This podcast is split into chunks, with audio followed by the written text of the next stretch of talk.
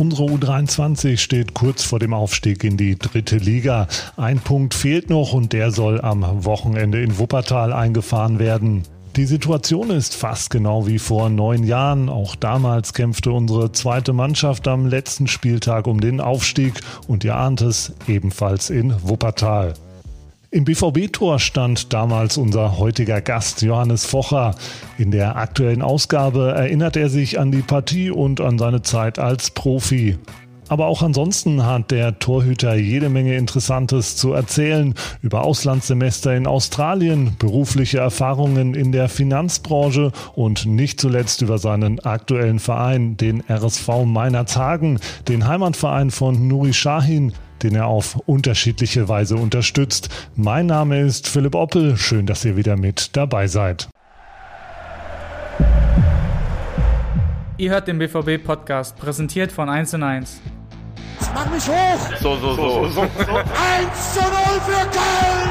Wir haben grandios Saison gespielt. Ja, Johannes, schön, dass du die Zeit genommen hast, dass du hier bei uns im Podcast bist. Wir wollen natürlich ein bisschen zurückblicken heute. Lange, lange ist es her, neun Jahre, um genau zu sein. Ähm, war das auch so ein bisschen so ein Flashback, als wir dich kontaktiert haben? Ja, total. Erstmal wusste ich nicht, dass es jetzt schon neun Jahre her ist. Und dann, ja, es ist ein Flashback, weil äh, die Situation ist natürlich fast genauso wie damals. Und äh, dann hat man sich das mal ein bisschen vor, vor Augen geführt, äh, wie, wie das so damals war. Die ganzen Bilder schossen dann schon ein bisschen in den Kopf, ja. Welche Erinnerungen hast du denn noch so an den Tag, an das Spiel, so rund um das Spiel? Ja, rund um das Spiel, wir wussten als Spieler gar nicht so genau, dass so viele Zuschauer da sind. Und auch beim Warmmachen war uns das nicht bewusst, weil die kamen alle einen Tick weit später. Es waren schon, haben sich schon ein paar versammelt, aber als dann ähm, wirklich die die Masse an Fans kam, das, das war schon eine Wucht. Äh, das, da war, darauf waren wir nicht so vorbereitet. Gerade als U23-Spieler, wir hatten ja immer Spiele, also wir hatten schon einige Fans in der Roten Erde, aber dann gab es auch immer wieder Spiele. Ich, ich kann mich erinnern an äh, Leverkusen, zweite Mannschaft, da waren zehn Zuschauer da, davon waren wahrscheinlich acht Eltern und zwei waren Scouts und das war's. Und dann sowas zum Abschluss zu haben, das war schon ganz besonders, ja kam wahrscheinlich auch immer darauf an, ob Parallelspiele der Profis waren. Ja, ne? genau. ne? Je nachdem war dann schon die Unterstützung da, wenn ihr nicht parallel gespielt habt. Vielleicht ganz kurz zur Ausgangssituation damals, ist vielleicht auch nicht äh, jedem noch so geläufig. Also ihr hattet richtig Druck auf dem Kessel, ihr musstet gewinnen, weil euer härtester Konkurrent damals, Sportfreunde Lotte, ähm, letztendlich ähm, auch nur ein Punkt hinter euch waren. Ne? Und die haben auch den letzten Spieltag gewonnen. Also ihr wart zum Siegen verdammt. Also war sogar noch ein bisschen mehr Druck als jetzt da. Ne? Am Samstag würde ein Unentschieden mhm. reichen, aber ihr musstet tatsächlich gewinnen. Ja, und wir wussten, dass Lotte sehr konstant die letzten Spieltage gespielt hat. Und daher war es klar, dass wir gewinnen mussten. Und also wir sind jetzt auf, auf gar keinen Fall auf ein Unentschieden gegangen oder so. Wir mussten dort gewinnen und das haben wir dann zum Glück auch geschafft, ja. Wuppertal war damals auch nicht schlecht im Rennen, also die waren Fünfter, also es war jetzt keine Laufkundschaft. Ähm, musste man auf jeden Fall auch noch einen starken Gegner besiegen. Das Spiel selber war auch unglaublich spannend. Ihr habt zwar fünf Tore geschossen, aber der Gegner kam immer wieder ran und das erlösende 5 zu 3 fiel auch tatsächlich erst in der 90. Ne? Und du warst ja sozusagen von hinten, musstest dir das Ganze angucken. Also als Torwart kann man immer nicht eingreifen. Ne? ja glaube, so schnell bin ich noch nie gesprintet nach dem Tor von uns. Ja. Also Leute äh, nehmen ja nie irgendwie an der Jubelzeremonie, oder meistens nicht teil, aber dann sind alle Dämme gebrochen. Ich glaube, in der 93. Minute ähm, kam die Erlösung, also eigentlich mit dem Schlusspfiff. Äh, ja, war ein, war ein sehr komisches Spiel, aber das gehört wahrscheinlich zu so einem Endspiel oder zu so einem Saisonendspiel dazu. Ich glaube, Wuppertal ich meine, die waren Fünfter, die konnten jetzt an sich nichts mehr reißen, aber wer möchte denn eine Aufstiegsfeier in einem eigenen Stadion am, am Saisonende haben? Ich glaube, das wollten die auf jeden Fall vermeiden und deswegen haben die sich da so ins Zeug gelegt und haben uns den Tag wirklich äh, oder den Spieltag sehr schwer gemacht, ja. Es waren damals 4000 Borussen mit dabei, du hast es schon angedeutet. Die haben wahnsinnig Stimmung gemacht. Wie habt ihr das da wahrgenommen von den Rängen, diese grandiose Unterstützung?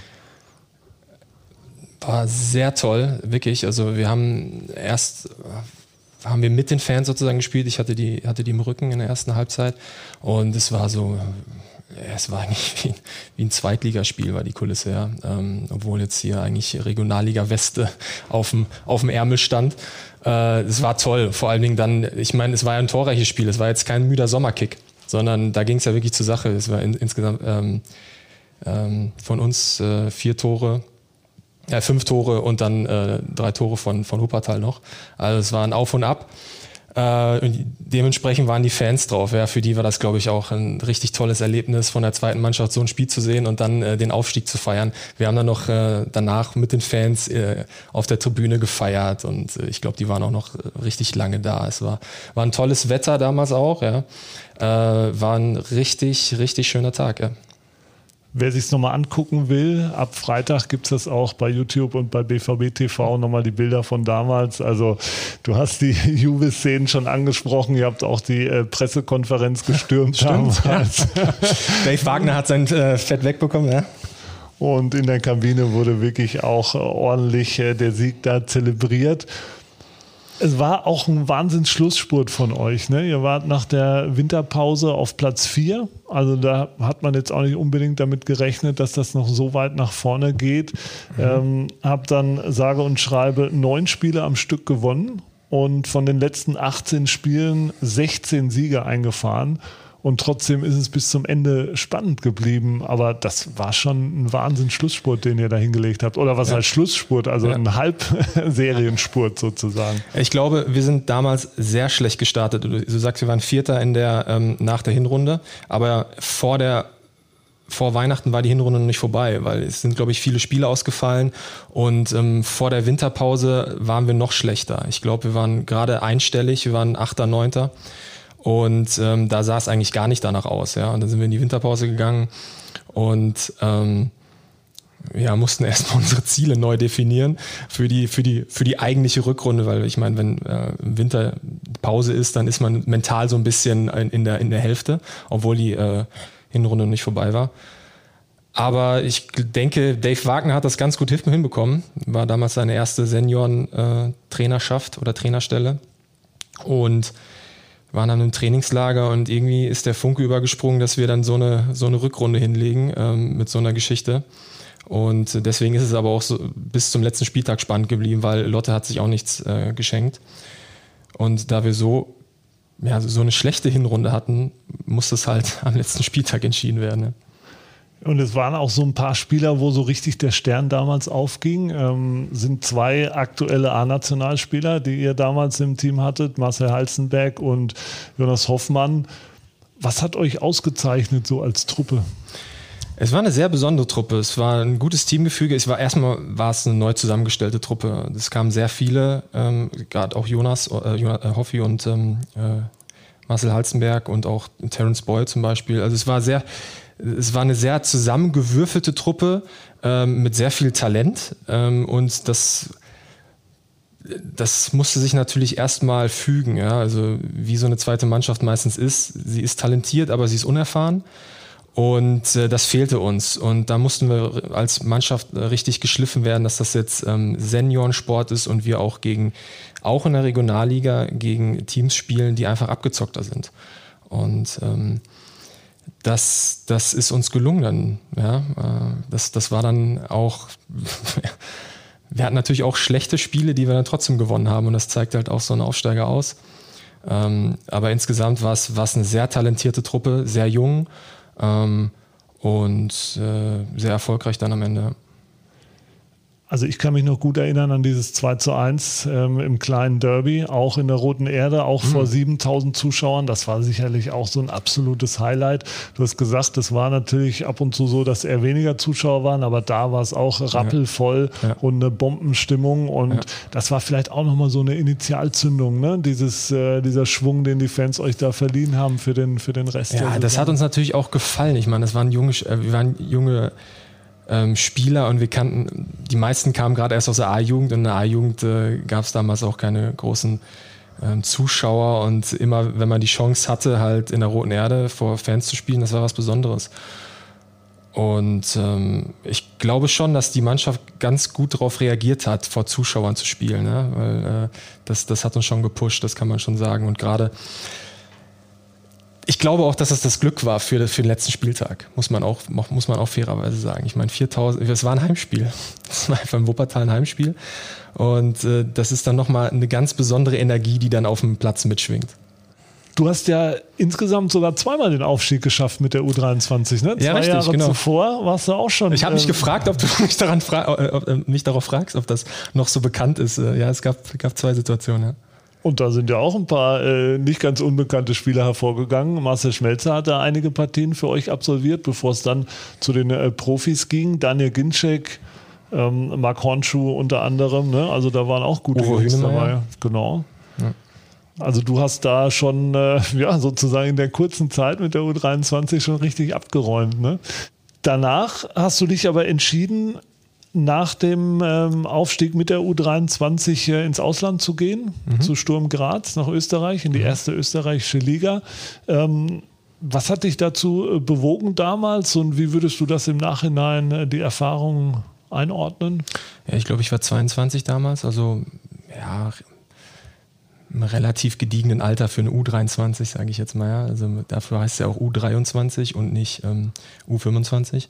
Ja, ich wusste, dass ich mich irgendwie weiterentwickeln muss und dass ich äh, irgendwo anders äh, den Durchbruch schaffen musste.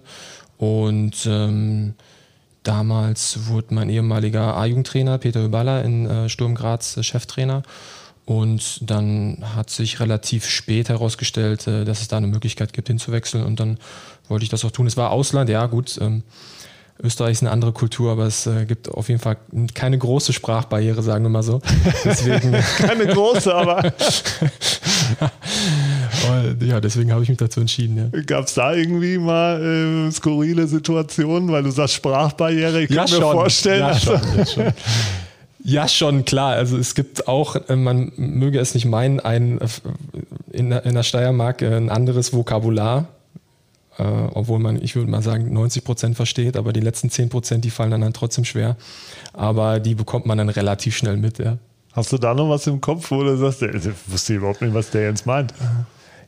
Ja, es gibt ein paar Vokabeln am, am Buffet. Ich wusste nicht, was Kaffeeol ist. Äh, Es ist, äh, ist ein Blumenkohl, ja gut. Ich wusste auch nicht, was eine Paradeiser ist. Es ist eine Tomate. äh, das ist da im normalen Sprachgebrauch mit drin. Äh, Ist ja auch völlig normal. ähm, Aber deswegen war das vielleicht ein bisschen naiv zu sagen, es gibt keine Sprachbarriere, es gibt aber eine kleine. Ja, das sind die, die kleinen Die Feinheiten, die kulturellen Feinheiten, genau. Ja, du warst ja auch äh, Stammtorhüter dann, aber dann war es doch nach einem Jahr vorbei. Hatte natürlich wahrscheinlich auch mit, mit dem Trainer zu tun, äh, der dann auch nicht weitermachen konnte. Ähm, ja, wie würdest du es trotzdem einordnen? Ähm, war es trotzdem eine, eine gute Erfahrung? Es war eine gute Erfahrung, weil sie turbulent war. Ich, wir hatten, glaube ich, drei Trainer innerhalb von 14 Monaten. Ähm, ja, sie war sehr turbulent. Also eigentlich war es fußballerisch ganz okay. Wir haben auf dem vierten Platz äh, haben wir haben wir den Platz also haben wir die Saison beendet. Ähm, aber es war sehr viel Unruhe im Verein. Es war sehr viel Unruhe mit den Fans, äh, auch glaube ich bedingt durch durch Trainer und auch Management, was auch wechselte. Also da war man ähm, ja, und das hat man alles mitbekommen als Spieler. Es war sehr turbulent, ja. Und äh, dann, als zwei Trainerwechsel da waren, habe ich auch gemerkt, okay, äh, die Wahrscheinlichkeit ist relativ gering, dass ich hier ein Spiel mache. Und äh, dann hatte mich damals äh, Matze Kleinstaber angerufen, die suchten dann wieder einen Torwart.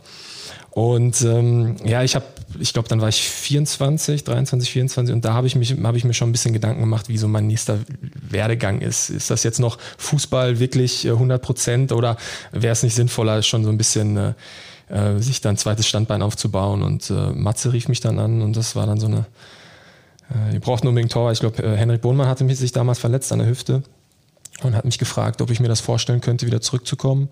Und habe dann direkt gesagt, ja, sehr gerne. Und ja, dann, dann fing so die nächste turbulente Phase an, äh, wie man, wie man äh, das jetzt, äh, wie, wie man die Gespräche führt und ob man diesen Transfer dann auf die, auf, auf die Schnelle noch hinbekommt. Ja. Ja, und dann ging es, glaube ich, auch darum, ne? du hast ja schon angedeutet, du hast dann schon ein bisschen Gedanken an die äh, Zukunft investiert, ähm, hast dich äh, dazu entschieden, ein Studium äh, zu machen, ähm, hast aber festgestellt, dass das äh, parallel zum äh, vollen Trainingsumfang dann schwierig werden könnte. Ne? Ja, genau. Ich hatte das damals schon in der zweiten Mannschaft. Äh, da war Theo Schneider noch Trainer und kurzzeitig Hannes Wolf. Ähm, und mit Hannes hatten wir damals auch andere Spieler darüber gesprochen. Er hatte auch ein, Studium in, in einer, einer Ruhr-Uni in Bochum gemacht und ähm, ähm, da fiel so ein bisschen der Groschen, ja, müssten wir das nicht auch tun? Und äh, dann hatte ich mich, hatte ich schon mal versucht, an der Fernuni Hagen was zu machen, aber ich äh, bin kläglich gescheitert. Anders kann man es nicht sagen. Denn ähm, die, die anderen Jungs von der U23, jetzt werden es mir bestätigen, man trainiert halt in der U23 noch bisschen mehr als bei den Profis, äh, weil man auch gerade den, den, den Sprung schaffen möchte und auch einfach das Trainingspensum noch ein bisschen mehr ist, weil man auch einfach nicht die, die Belastung hat, wie jetzt ähm, die erste Mannschaft, die dann vielleicht noch international spielt oder noch einen Pokal hat, etc. Ähm, deswegen kann man das zeitlich mit Sicherheit, andere Sportler schaffen das. Ich habe das damals nicht geschafft ähm, mit, mit Fokus auf beiden Sachen. Deswegen wusste ich, okay, wenn ich es mache, dann muss ich es tatsächlich richtig machen. Du hast aber noch die Saison 13, 14 ja. dann eben in der dritten Liga gespielt und hast dich dann entschieden, eben äh, zu pausieren, beziehungsweise erstmal den äh, Profisport sein zu lassen. Da warst du 25 äh, damals. Ähm, Gab es da auch den einen oder anderen, der das nicht verstanden hat? Da gab es sogar eine Menge, die das nicht verstanden hat. Ja, ja. Also also eine Menge Fußballspieler vor allen Dingen, mit denen ich darüber gesprochen habe. Äh, man hat ja auch äh, ein paar Freunde in der Mannschaft, mit denen man äh, da auch länger darüber spricht und die meinen, ja, das ist ja Quatsch, mach doch weiter. Vielleicht wird das ja noch was ja, mit, mit der Profikarriere. Das habe ich aber für mich also die Wahrscheinlichkeit habe ich für mich eigentlich relativ gering eingeschätzt, dass das dann noch was wird. Ähm, und ich dachte mir mal, okay. Und man hat ja auch die eine oder andere Verletzung auch schon gehabt und auch die eine, andere schlimme Verletzung von Mitspielern mitbekommen und äh, auch gesehen, wie schnell es denn auch wirklich geht und man mehr oder weniger ins Bodenlose fällt. Und deswegen habe ich für mich entschieden, dass äh, das der vernünftige Weg ist und auch das ähm, erstmal zu pausieren der richtige Weg ist, weil auch einfach mal ein bisschen eine andere Perspektive und ein bisschen Abstand zu bekommen. Nicht, dass man denkt, okay, da, da könnte ja noch was gehen und immer diesen, diese, diese, diese doppelte Schiene fährt, obwohl man noch ähm, akademisch jetzt auch wirklich gar nichts auf dem Kerbholz hat. Deswegen habe ich mich dafür auch entschieden, äh, danach ähm, zu pausieren. Aber äh, ja, es hat viele Leute gegeben, die ich auch wirklich überzeugen musste mit meinen Argumenten, die ich dann, die ich dann auch hatte, ja. Aber ich glaube, das Wichtigste ist, dass man selber davon äh, ja. überzeugt ist ne? und dann das auch äh, durchzieht ja, vor allen Dingen war auch ein Prozess, der jetzt nicht von jetzt auf gleich entstanden ist, sondern da habe ich schon lange drüber nachgedacht, auch mit anderen Leuten darüber und äh, wie man sowas plant. Und äh, deswegen war ich davon auch zu dem Zeitpunkt sehr davon überzeugt und konnte dann auch Leute in meinem Umfeld davon überzeugen. Und pass mal auf, äh, ich glaube, dass das schon der vernünftige Weg ist. Ja, das, das Gute ist ja, du hattest schon immer diesen, diesen Blick über den Tellerrand oder hast dir da auch ausführlich Gedanken drüber gemacht. Als du dann tatsächlich Student warst, musstest du dich trotzdem erstmal ganz schön umgewöhnen? Oh ja, das war eine andere Welt, klar. Man ist ja, also der Fußball fängt ja nicht an mit dem Seniorenalter, sondern äh, du bist ja auch schon in der Jugend die ganze Zeit dabei in Auswahlmannschaften. Das ist natürlich ein anderes Leben, als äh, wenn du dich dann alleine an der Uni dann erstmal durchboxen musst in den ersten Semestern. Deswegen auf jeden Fall, das war eine Umstellung. Da muss man sich auch erstmal reinfinden. Wie war das dann so? Also so Kleinigkeiten, keine Ahnung, wo ist mein Seminarraum? Ja, genau. Äh, was muss ich mir also Zu welchem Hörsaal muss ich denn jetzt? Erstmal gucken, äh, wann welche Vorlesung ist. Ja, total. Es war eine ganz andere Welt, ja. Wie hast du da so Unterstützung erfahren? Ähm, hast du da erstmal hinterm Berg gehalten, so äh, ich bin der ehemalige ja. Profifußballer oder? Total. Also ich habe bewusst das hinterm Berg gehalten. Das, ähm, ich wollte eigentlich immer komplett normal wahrgenommen werden, obwohl ich dann natürlich mit, äh, wie alt war ich, 25, äh, als ich in Bochum angefangen habe, eigentlich auch schon zum älteren Semester gehörte für so einen Bachelorstudenten. Aber das habe ich auf, auf gar keinen Fall raushängen lassen, weil das, das wollte ich nicht. Das, das wäre auch, würde auch nicht meiner Natur entsprechen, das zu tun, ja. Du hast auch sonst einige Dinge gemacht, die jetzt ähm, so als ähm, ja, ehemaliger Profi jetzt auch nicht so alltäglich sind. Äh, ich hatte gelesen, Wohnmobiltouren durch Osteuropa zum Beispiel. Gut informiert. Unfassbar. Ja, so ein bisschen recherchieren muss man natürlich im Vorfeld. Okay. Wobei Nevin Subotic hat das, glaube ich, auch schon mal Stimmt, gemacht. Stimmt, und jetzt, da muss ich einhaken, und du wirst es nicht glauben, ich habe das wegen Nevin Subotic gemacht. Weil der hat eines, also wir sind, in, du kommst ja aus der Sommerpause wieder und dann geht es erstmal ins Trainingslager und Nevin hat äh, irgendwann, ich glaube, damals war das auch Bad, nee, Österreich war es, nee, Bad Ragaz ist jetzt, oder? Wir waren genau. damals in der Schweiz und ähm, hat er jetzt, da haben alle gesagt, ja, wo warst du, wo warst du? Ja, irgendwo da, Ibiza, dies, das. Und er, ja, wo warst du denn? Ja, ich bin mit dem Wohnwagen, äh, Wohnwagen durch die Gegend gefahren mit Kumpels. Was? Wie, wie? Warum hast du das denn gemacht? Ja, war total cool, echt total entspannt, flexibel sind wir da rumgereist. Und da dachte ich mir, hm, der, der Mann hat eigentlich recht, weil das hörte sich wirklich interessant an. Und ähm, ja, da, dann war es so, dann war ich ja noch das äh, Jahr wieder aus, aus Graz zurück bei Borussia Dortmund in der, in der dritten Liga, in der zweiten Mannschaft. Und dann haben wir mit äh, ein paar Kumpels, also ich mit Tim Treude, Marcel Canziora, die haben ja auch noch äh, eine kleine Karriere so im Fußball gestartet, äh, haben wir überlegt, dass wir, dann lass uns doch auch mal mit dem Wohnwagen durch Osteuropa fahren.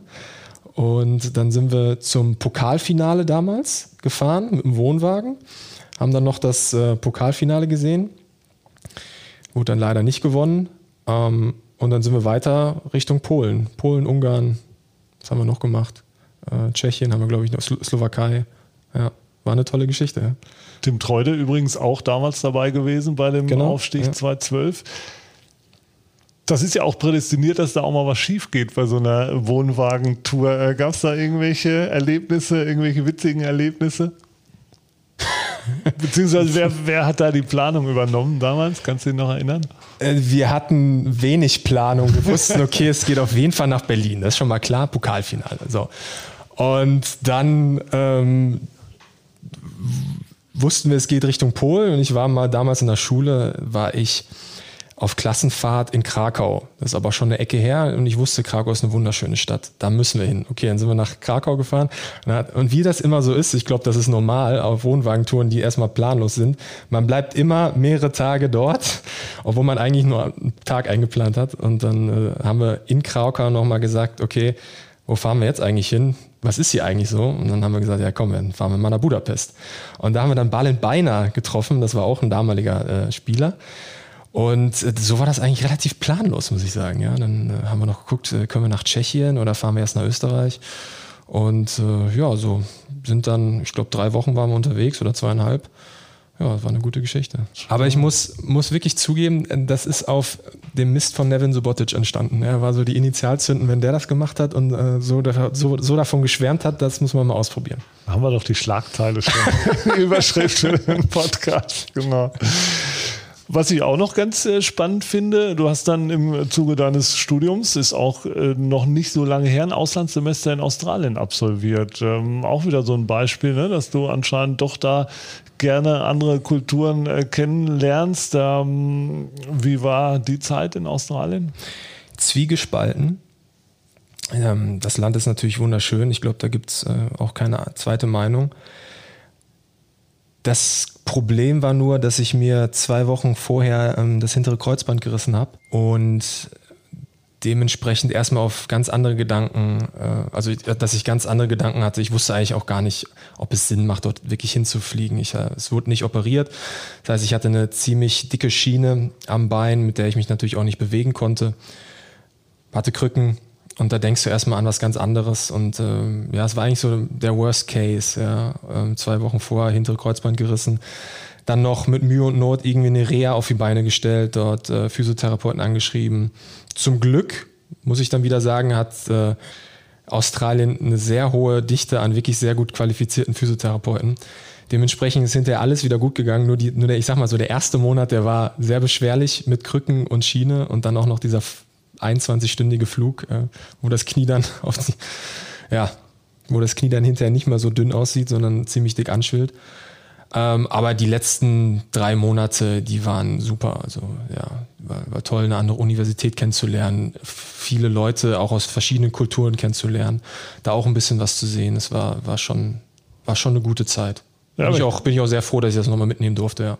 Aber ich kann mir vorstellen, klar, dass man dann überlegt, soll ich es überhaupt machen? Genau. Ne? Also mit so einer schweren Verletzung. Ist das auch ja. irgendwie verantwortungsvoll, das zu machen gegenüber deinem Körper und auch ähm, gegenüber der Verletzung, weil eigentlich äh, muss das schon richtig gut ausheilen. Aber dann habe ich halt abgewegt, kann ich das da hinten auch machen? Und äh, erstmal, ich, ich, hatte auch mit, mit, mit Swantje nochmal äh, Rücksprache gehalten, noch mit, mit, mit dem Doc Braun, obwohl ich jetzt auch lange Jahre nicht mehr im Verein war, aber äh, weil das einfach ähm, äh, Vertrauensperson war, wo man, wo man wusste, die haben wirklich äh, eine gute rationale Meinung darüber. Und äh, die meinten, ja, es ist halt wichtig, dass man es ruhig stellt, damit das, dass es wieder zusammenheilen kann. Und das ist es auch, ob es jetzt hier oder da drüben. Und diese Physiotherapeuten da hinten waren auch einfach äh, super. Und deswegen konnte ich hatte ich halt eine ungewöhnliche Reha in Down Under. Ja, gibt Mit Studium nebenbei. Ja. genau, gibt Schlimmeres, richtig. Ja, und wenn das hier Mannschaftsarzt äh, Doc Braun sagt, ne, dann ist ja schon ein Expertenurteil, wo man sich dann ja, auch ein bisschen drauf genau, verlassen ja. kann. Du hast ansonsten auch verschiedene Praktika gemacht in der Finanzbranche, im Finanzsektor. Ähm, was würdest du sagen, was hast du da so mitgenommen? Ist ja schon speziell, also und Druck ist da auch vorhanden, ne? Könnte ja. ich mir vorstellen. Genau, nach meinem dritten Semester habe ich ein Pflichtpraktikum gemacht und das habe ich bei der HSBC gemacht in Düsseldorf im, im Investment Floor das war dann nochmal eine neue Welt, äh, war aber sehr spannend, also sehr, sehr herausfordernd ähm, und durfte da auch direkt mitarbeiten. Und äh, das waren auch sechs Monate, die mich auch in der Hinsicht nochmal geschliffen haben und dann auch mal mir ein bisschen die Perspektive gegeben haben, was, was möchtest du mit einem Wirtschaftsstudium dann eigentlich hinterher machen oder in welchem Bereich zumindest soll es gehen. Und äh, ich glaube auch schon, dass da ähm, der, der Samen gesetzt worden ist, dass ich dann wusste, okay, es wird im Finanz- und Rechnungswesen äh, irgendwas sein. Ja. Seit drei Jahren spielst du aber auch wieder Fußball. Also du hast dich dann, ähm, beziehungsweise du spielst schon länger wieder Fußball. Seit drei Jahren bist du beim RSV Meiner Tagen. Zuvor hast du dich schon entschieden, ähm, wieder anzufangen im Oberliga-Bereich. Ähm, aber glaube ich auch ganz lustige Geschichte. Äh, angeblich wurdest du auf dem Weihnachtsmarkt überzeugt äh, und hast erst fünfmal Nein gesagt. der wievielte Glühwein war es dann? Der, der das lag nicht am das lag jetzt, es lag nicht am Glühwein.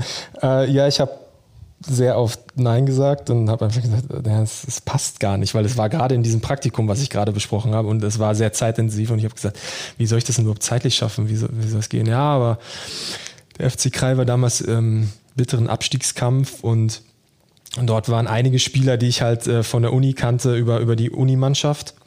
Ähm, die in, in Bochum Sport studiert hatten und dort beim FC Kreis spielten. Und die brauchten unbedingt einen Torwart und sagten, ja, Johnny, Mensch, wir brauchen einen Torwart, stell dich doch einfach nur rein. Das reicht doch, stell dich so einfach rein. Ist das, ne?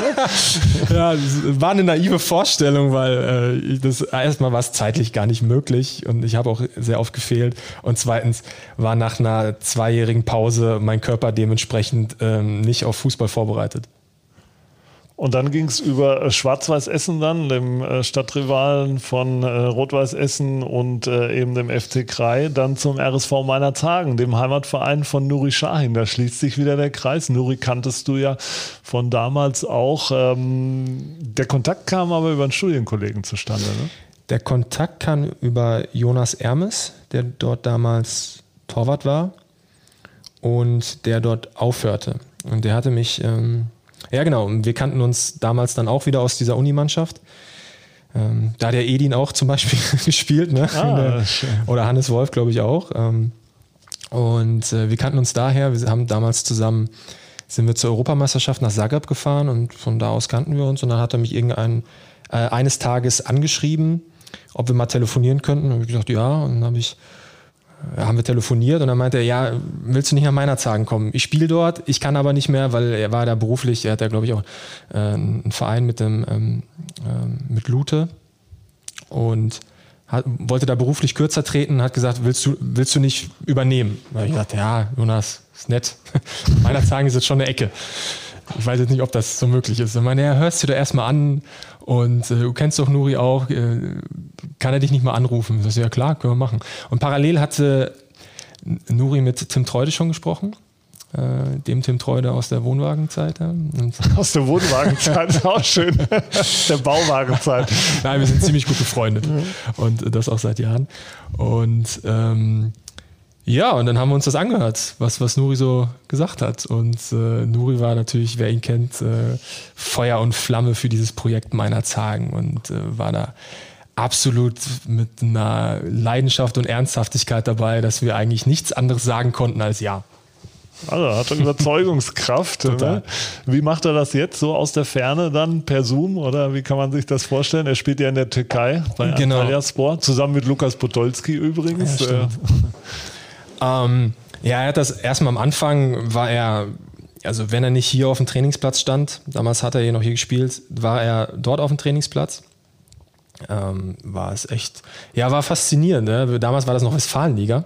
Wir waren ja in der Westfalenliga gestartet und äh, es hatte aber einen Hauch von Bundesliga. Er hat das wirklich gut gemacht.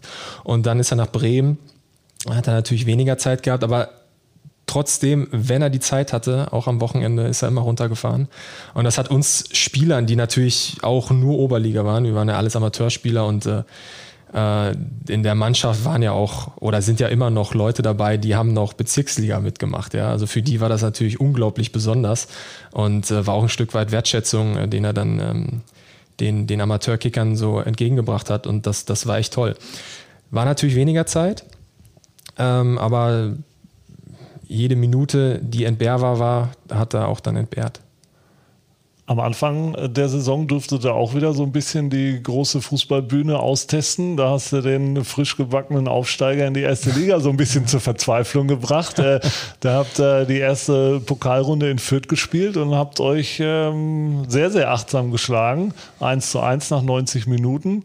Und Das ich glaube- Endergebnis darfst du nicht sagen. Nein, das sich's verschweigen wir an. jetzt mal. Aber gut, da, irgendwann haben die Kräfte vielleicht auch ein bisschen nachgelassen. Ne? Also das ist ja auch mal ein Unterschied von ein paar Ligen. Aber ich glaube, während der 90 Minuten warst du ja auch äh, wesentlich äh, oder hattest einen großen Anteil dran, ähm, dass ihr nur ein Gegentor kassiert habt. Ne? Ja, also war schon klasse. Ich muss zugeben, wir wollten schon das Spiel gewinnen, weil ich, es gibt immer mal die ein oder andere Überraschung und wir waren gar nicht so weit davon entfernt. Äh, Wie du gesagt hast, hinterher haben uns nicht nur die Kräfte gefehlt, sondern tatsächlich auch die Spieler. Ähm, weil 120 Minuten konnten wir nicht mitgehen und wir waren am Ende, glaube ich, nur zu neunt auf dem Platz. Zwei Spieler waren einfach äh, verletzt äh, draußen. Und äh, war eine tolle Erfahrung, ja. War eine sehr tolle Erfahrung. Leider ohne Fans, leider ohne Leute im Stadion. Das wäre, glaube ich, nochmal noch mal schöner gewesen. Aber ähm, haben dann auch sehr viel positives Feedback bekommen für das Spiel. Verfolgst du aktuell den BVB noch? Ja, Pokalfinale selbstverständlich. Die U23, da haben wir ja die Sendung äh, mit begonnen mit eurem Erfolg damals. Jetzt stehen die Jungs eben auch ähm, kurz davor, dieses Ziel zu erreichen. Hast du da äh, die Saison so ein bisschen im Blick gehabt?